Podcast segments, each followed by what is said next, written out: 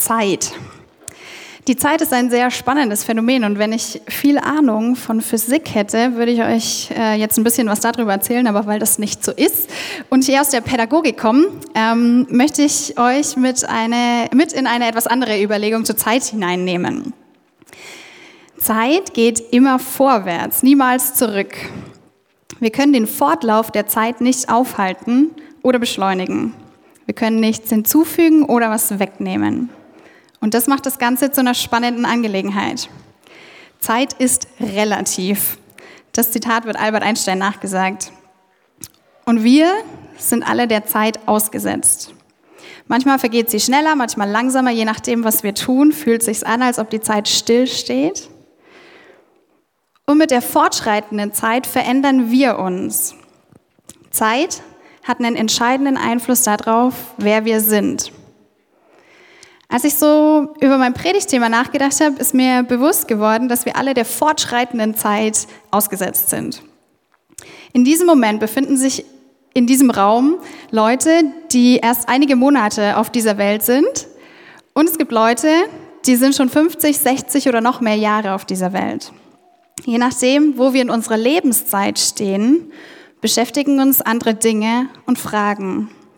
Und ich möchte heute mit euch eine kleine Reise machen, ähm, sozusagen einmal durch ein Leben hindurch und mit euch verschiedene Zeitzonen innerhalb eines Lebens betrachten. Sicher ist dabei viel pauschalisiert und ich hoffe, ihr versteht alle, dass sich Menschen nie nach einem Schema F entwickeln. Ähm, aber wir alle tun das in so ähnlicher Weise, dass man daraus Muster ableiten kann. Und über diese Muster möchte ich heute mit euch eine Weile nachdenken. Jede dieser Zeitphasen hat nämlich besondere Herausforderungen und Besonderheiten, die typisch für diese Zeitspanne sind. Also schauen wir uns einen durchschnittlichen Lebenslauf mal an. Ich habe ihn in fünf verschiedene Zeitphasen gegliedert. Die habe ich mir nicht selber ausgedacht, sondern von so ähm, Entwicklungspsychologen wie Erickson oder Psychoanalytikern geklaut. Und ich werde immer wieder auf den Dreiklang von dem eigenen Ich, also der Identität, dem sozialen Umfeld und der Entwicklung des Glaubens zu sprechen kommen in jeder dieser Phase. Und ja, das ist natürlich vereinfacht dargestellt und deswegen trifft es eigentlich auf keinen von uns zu und doch irgendwie auf alle. Das ist das Schöne an der Entwicklungspsychologie. Sie bietet uns ein Muster, das die Praxis darstellt und nicht andersrum. Nicht wir müssen so sein wie diese Muster. Keiner entwickelt sich nach einem Modell. Und ja, am Anfang wird es ein bisschen theoretischer als sonst, aber das ändert sich hinten raus. Keine Angst.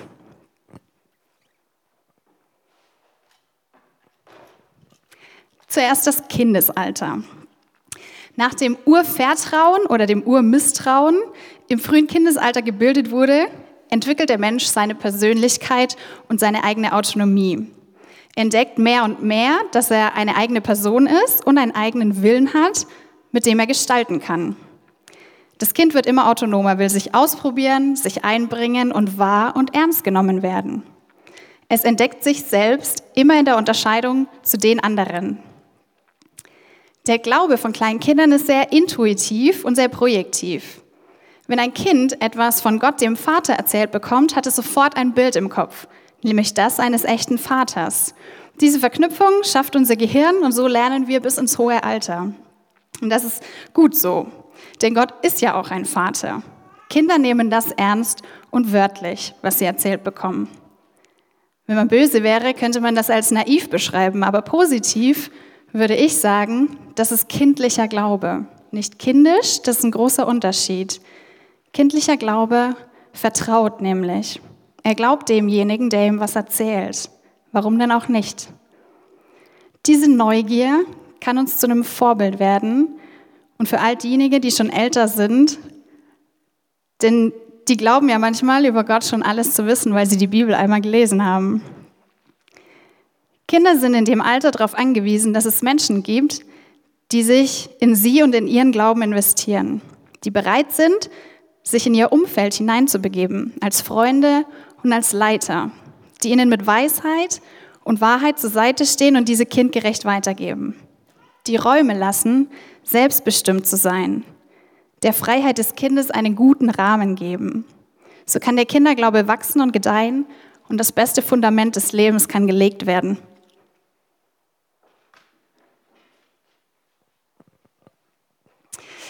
Im Jugendalter geht die Entwicklung der Identität weiter. Das bedeutet jetzt, dass das gesammelte Wissen über sich selbst und seine Umfeld irgendwie zusammengesetzt werden muss. Und das sollte dann ein großes ganzes Bild ergeben. Das soziale Umfeld rückt immer weiter in den Mittelpunkt und die Gruppe der Freunde bekommt eine höhere Deutungshoheit als frühere Bezugspersonen. Hier spielt die Definition dessen, was ich bin und was die anderen sind, eine sehr große Rolle. In der Abgrenzung zu den anderen, ohne sie abzuwerten, entwickelt sich das eigene Bild von sich selber. Es gibt bereits Erfahrungen, auf die aufgebaut werden kann.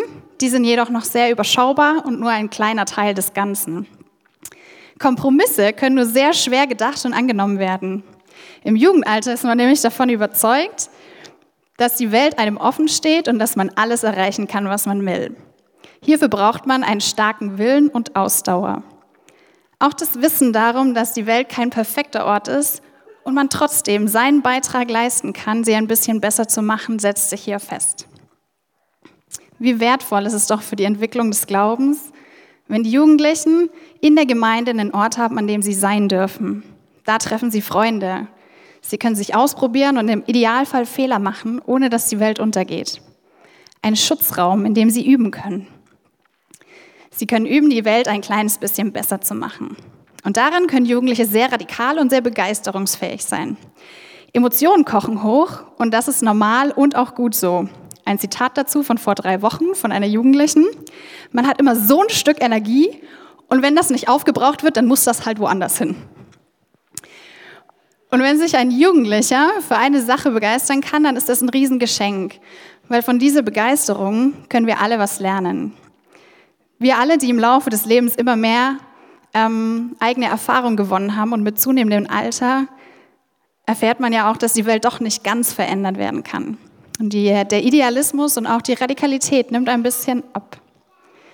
Grenzerfahrungen sind auch im Jugendalter existenziell wichtig. So kann erfahren werden, wo die eigenen Widerstände und die des Umfelds liegen.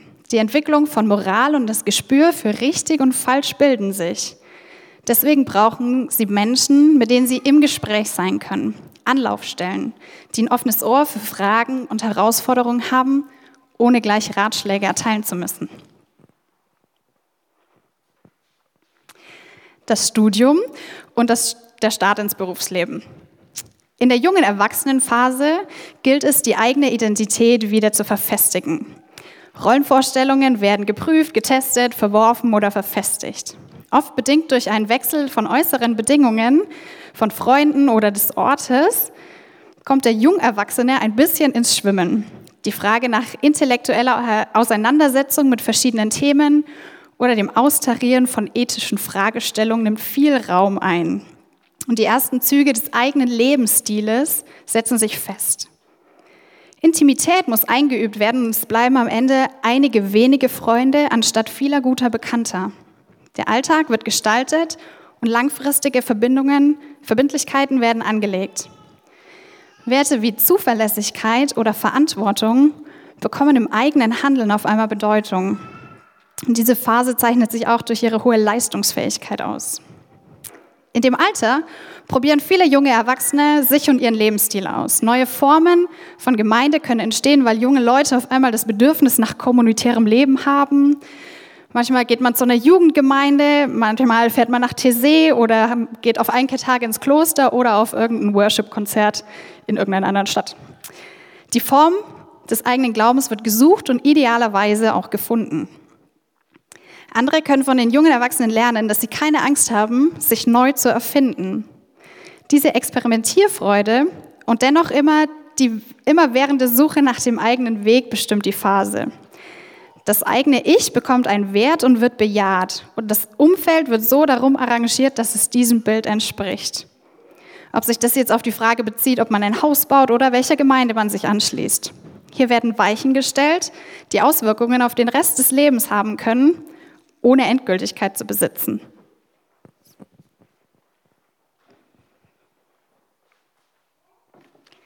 Das Erwachsenenalter. In dieser Phase geht es viel um Generativität. Generativität bedeutet, ähm, sich nicht mehr nur um sich selber zu drehen, sondern darum, auch in andere investieren zu können. Ob das im Beruf oder im Privaten ist. ob das bei der Gründung einer Familie passiert. Hier geht der Mensch etwas an andere weiter, in Kunst, Kultur oder im sozialen Engagement. Menschen haben im Erwachsenenalter langsam ihren eigenen Stand im Leben gefunden. Eigene Grenzen wurden aufgezeigt und können idealerweise angenommen werden. Dabei wird nichts mehr idealisiert oder romantisiert. Es gibt verschiedene Verpflichtungen, die man eingegangen ist und Herausforderungen des tagtäglichen Lebens. Mit jeder Veränderung wankt das bisherige Gerüst und es muss neu austariert werden. Es kann schon viel auf Erfahrungen zurückgegriffen werden und daraus speist sich dann das Vertrauen, neue Erfahrungen, äh, neue Herausforderungen auch meistern zu können. Sicherheit gewinnt in dieser Phase immer mehr an Bedeutung weil auch die, tragende, die zu tragende Verantwortung immer größer wird. Die äußeren Rahmenbedingungen scheinen gesetzt und deswegen bewegen sich Erwachsene immer wieder auch zwischen den Fragen nach dem eigenen Selbst. Das eigene Handeln scheint manchmal bedeutungslos und der Vergänglichkeit des Lebens, die Vergänglichkeit des Lebens tritt mehr und mehr in den Vordergrund. Reflexionsfähigkeit ist hier ein Schlüsselwort. Es wird immer und immer wieder bewegt, was man kann, wer man ist, wer man mal sein wollte und wer man nicht mehr ist oder wer man noch sein kann. Und ein Umgang mit diesem Spannungsfeld muss erst noch gelernt werden. Von dieser Generation können wir lernen, Verantwortung zu übernehmen und zu tragen, für sich und für andere. Sie lehrt uns, auf bereits Geschaffenes dankbar und stolz zurückzublicken, ohne ganz stehen zu bleiben. Auch das immer wieder fragen und reflektieren, wo Gottes Weg weiterhin führt, spielt eine große Rolle.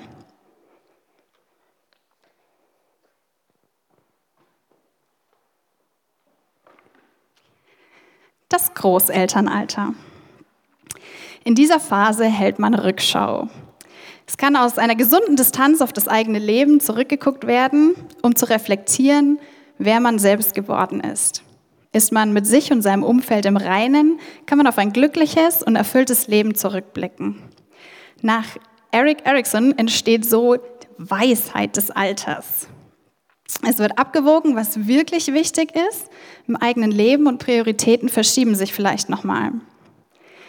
Diese Generation strahlt das Angekommensein aus. Ihr Glaube ist ein verbindender Glaube, der viel Platz für andere Facetten lässt. Durch die eigenen Erfahrungen bleibt Raum, andere Erfahrungen wahr und ernst zu nehmen. Man weiß, wer man ist und was man kann. Die innere Weisheit wird ausgestrahlt, ohne dass man sie produzieren muss. Würdevoll darf man zur Ruhe kommen, ohne ruhig zu werden. Wir können von der Erfahrung von dieser Generation lernen. Manche Dinge muss man nicht selbst erlebt haben, sondern wir dürfen auf die geistlichen und andere Schätze dieser Generation zurückgreifen und davon zehren. Das Erzählen der eigenen Geschichte, seine eigenen Erfahrungen mit Gott und das Angekommensein faszinieren die, die noch ständig suchen und ausprobieren.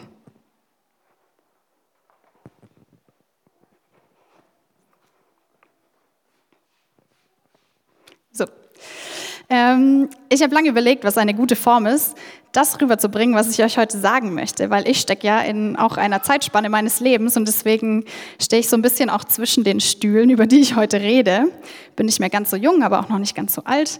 Ähm, und ich hoffe, ihr seht mir nach, dass ähm, noch nicht alles ganz rund gedacht ist, was ich heute Morgen von mir gebe. Das Wunderbare an unserer Gemeinde ist ja, dass hier viele Menschen in vielen verschiedenen Generationen Platz haben und ein Zuhause gefunden haben. Und das liebe ich sehr. Aber eins dürfte uns auch allen klar sein, das Miteinander bleibt nicht ohne Spannungen und Konflikte. Da ist der, der ganz andere Fragen stellt als ich. Fragen, die ich mir selber nie stellen würde oder die ich mir schon beantwortet habe. Da sind die, die voller Energie sprühen und partout keine Kompromisse eingehen wollen. Und zu diesem Miteinander der Generationen kommt bei uns ja noch das Miteinander von verschiedenen Stilen.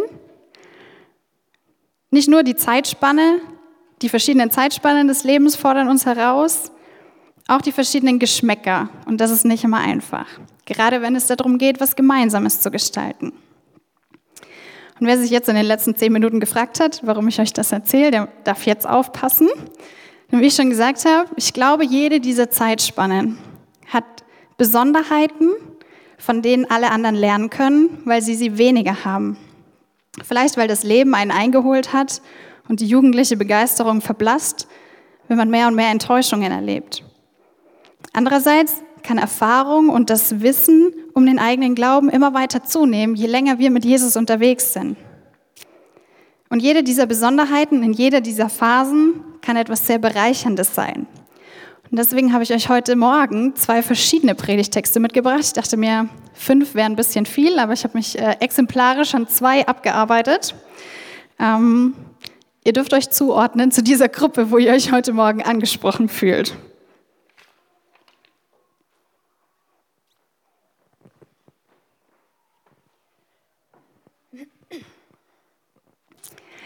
Lasst euch von den Jungen belehren und besteht darauf, dass ihr etwas von ihnen beigebracht bekommt. Verachtet die Jugendlichen nicht wegen ihres Alters. Sie sind den Glaubenden ein Vorbild in dem, was sie lehren, wie sie leben, in Liebe, im Glauben und in Reinheit. Ich weiß nicht, ob der eine oder andere den Text identifizieren konnte. Ich gebe zu, ich habe ihn leicht verändert. Gegenteiltag, würden die Kinder dazu sagen. Ich lese ihn nochmal vor. Lasst euch von den Jungen belehren und besteht darauf, dass ihr etwas von ihnen beigebracht bekommt. Verachtet die Jugendlichen nicht wegen ihres Alters. Sie sind den Glaubenden ein Vorbild in dem, was sie lehren, wie sie leben, in Liebe, im Glauben und in Reinheit. Anstatt den Text an Timotheus zu richten, der ungefähr 30 war, also ultra jugendlich, ähm, habe ich ihn ins Gegenteil gedreht. Paulus schreibt ursprünglich zu seinem Ziehsohn sowas ähm, Ermunterndes, damit er durchhält. Er ermuntert ihn darin, sich nicht von anderen etwas sagen zu lassen. Im Original steht da, man verachte dich nicht wegen deiner Jugend. Steht in 1 Timotheus 6, Vers 7. Er schreibt es zu jemandem, der anscheinend jung ist und wegen seines Alters in der Gemeinde nicht so einen rechten Stand hat. Ich würde gern viel mehr über diese Gemeinde wissen und warum die Ältesten so ein Problem mit ihm hatten. Aber heute richte ich diesen Text an die Erwachsenen.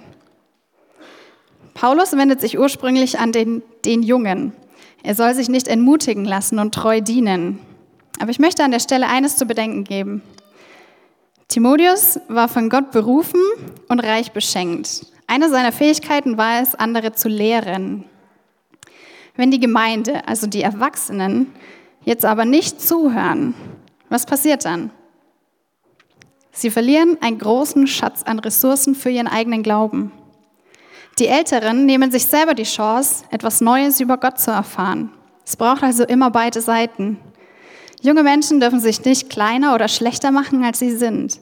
Sie sollen zu ihren Idealen und ihren Ideen stehen. Sie können Vorbilder darin sein, begeistert und radikal Jesus nachzufolgen. Und andererseits sollten Ältere ihnen dasselbe zutrauen. Sie sollten ihnen Raum geben, sich auszuprobieren und sich von ihnen aus ihrer eigenen Stetigkeit heraus inspirieren lassen. Begeisterung ist keine Bedrohung der eigenen Form, sondern ein Geschenk, an dem andere teilhaben können. Und vielleicht hat sich Gott ja auch gerade dabei was gedacht, verschiedene Altersspannen mit unterschiedlichen Besonderheiten auszustatten.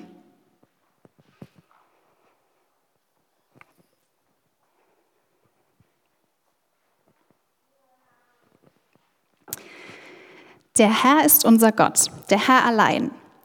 Liebe den Herrn von ganzem Herzen, von ganzer Seele und mit eurer ganzen Kraft. Denkt an die Gebote, die Gott uns gegeben hat.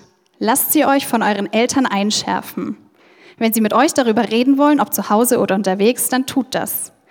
Schaut euch ab, wie kostbar den Erwachsenen die Worte Gottes sind, weil sie sich sogar damit schmücken und macht es ihnen nach.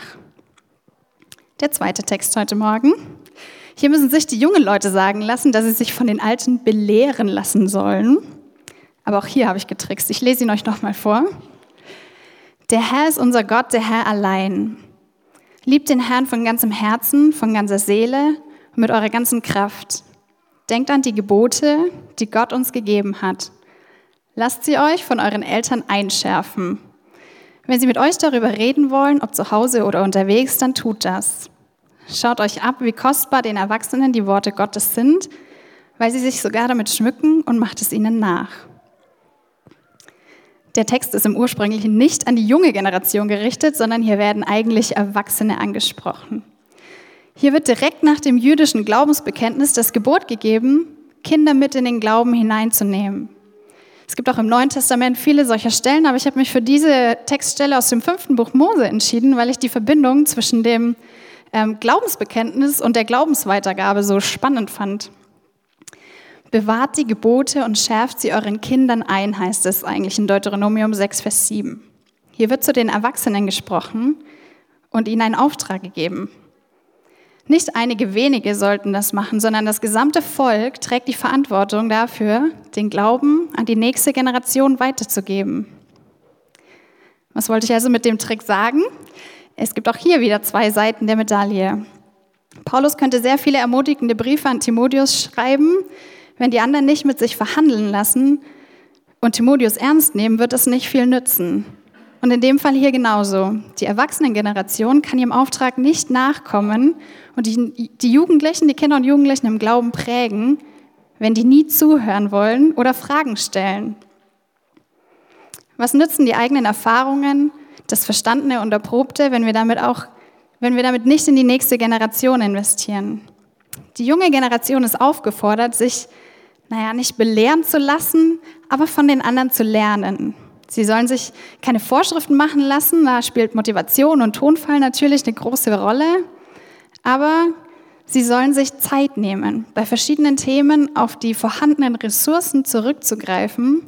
Und diese Ressourcen sind nun mal Erwachsene ihre Reflexionsfähigkeit, ihre Beständigkeit und ihre Erfahrungen.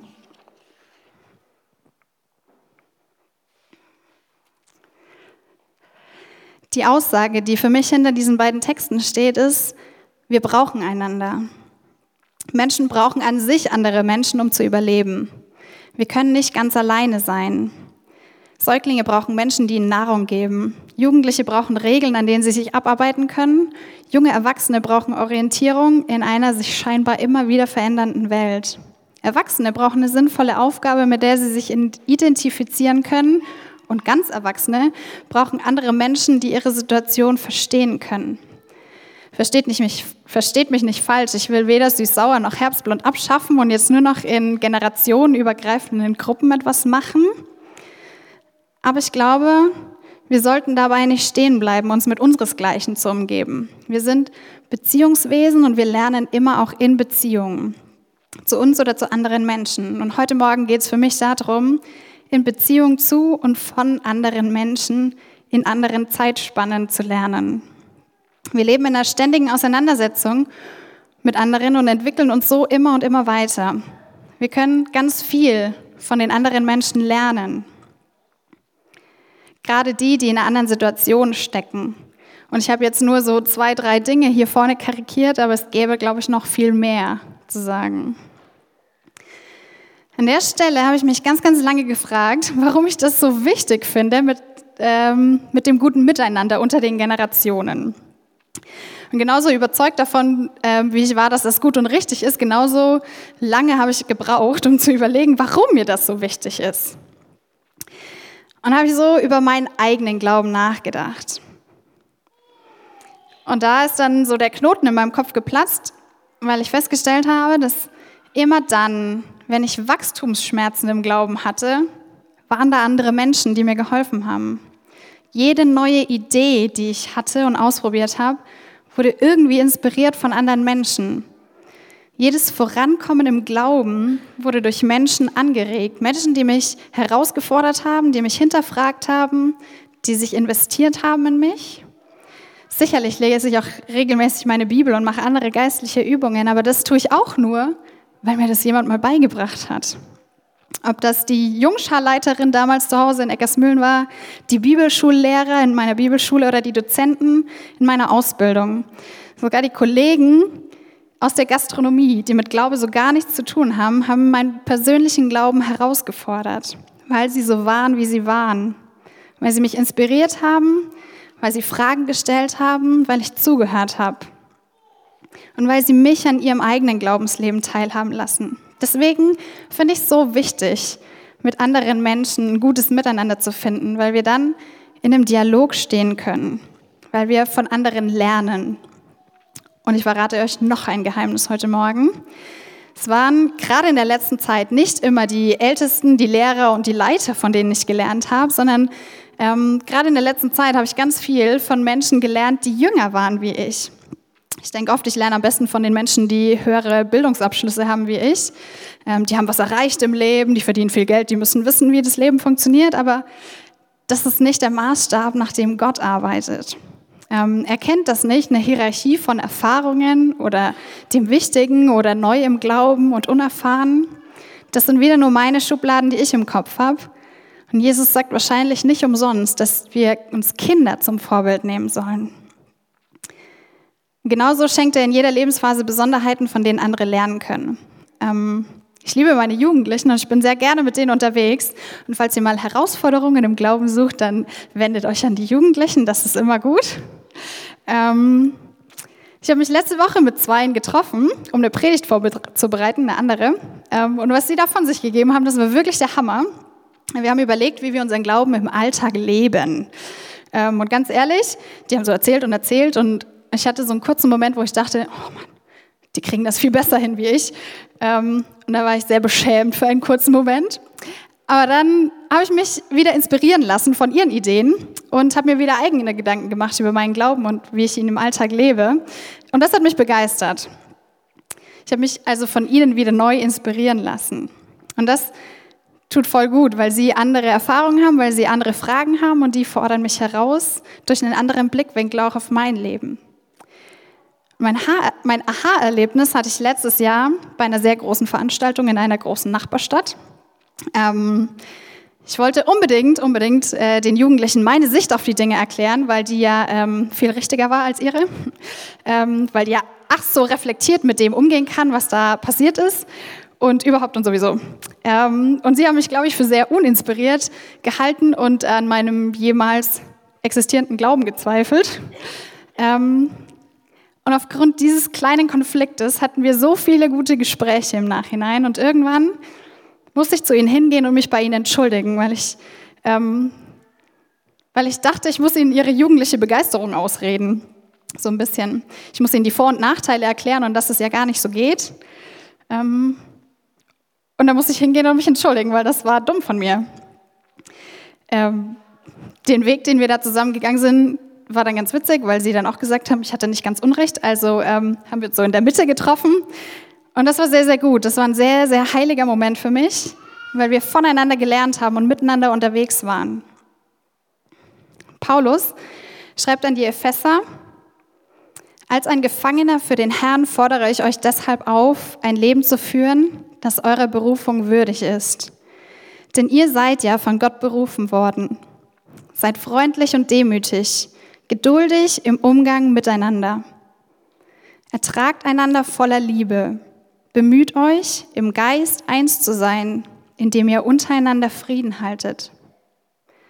Ihr sollt gemeinsam ein Leib sein und einen Geist haben, weil ihr alle zu einer Hoffnung berufen seid. Es gibt nur einen Herrn, einen Glauben, eine Taufe. Und es gibt auch nur einen Gott und Vater, der über allen steht und durch alle lebt und in uns allen ist. Doch hat jeder von uns seinen Anteil an der Gnade geschenkt bekommen, so wie Christus sie uns geschenkt hat. Deshalb heißt es in der Schrift, er ist in die Höhen hinaufgefahren und hat Gefangene mit sich geführt und den Menschen Gaben geschenkt. Dass er in die Höhen hinaufgestiegen ist, bedeutet aber auch, dass er vorher herabgekommen war. Er kam als Mensch auf die Erde. Er, der herabkam, ist derselbe, der über alle Himmel hinaufstieg, damit er Herr über alle ist. Das ist ein sehr langer Text, aber der beschreibt eigentlich auch nichts anderes wie das, was ich euch gerade versucht habe zu erklären und geht sogar noch weiter.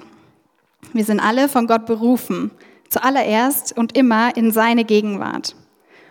Und in dieser Berufung gilt es zu leben, zu wandeln und sie zu füllen.